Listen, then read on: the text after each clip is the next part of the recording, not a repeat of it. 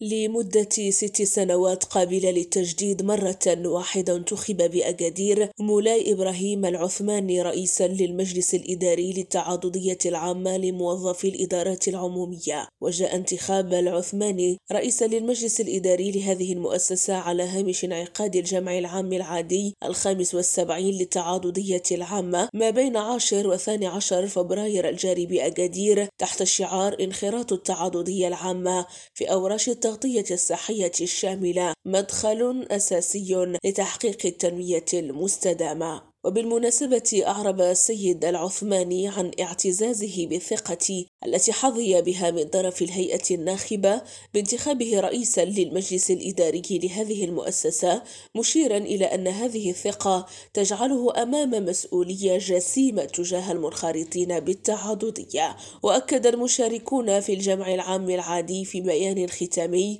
على الاستمرار في تعبئة كل الإمكانيات البشرية والمادية واللوجستية اللوجستية من أجل المساهمة الفعلية في تنزيل الورش الملكي المجتمعي الكبير المتعلق بتعميم الحماية الاجتماعية والتغطية الصحية الشاملة. هاجر الراضي ريم راديو أجازير.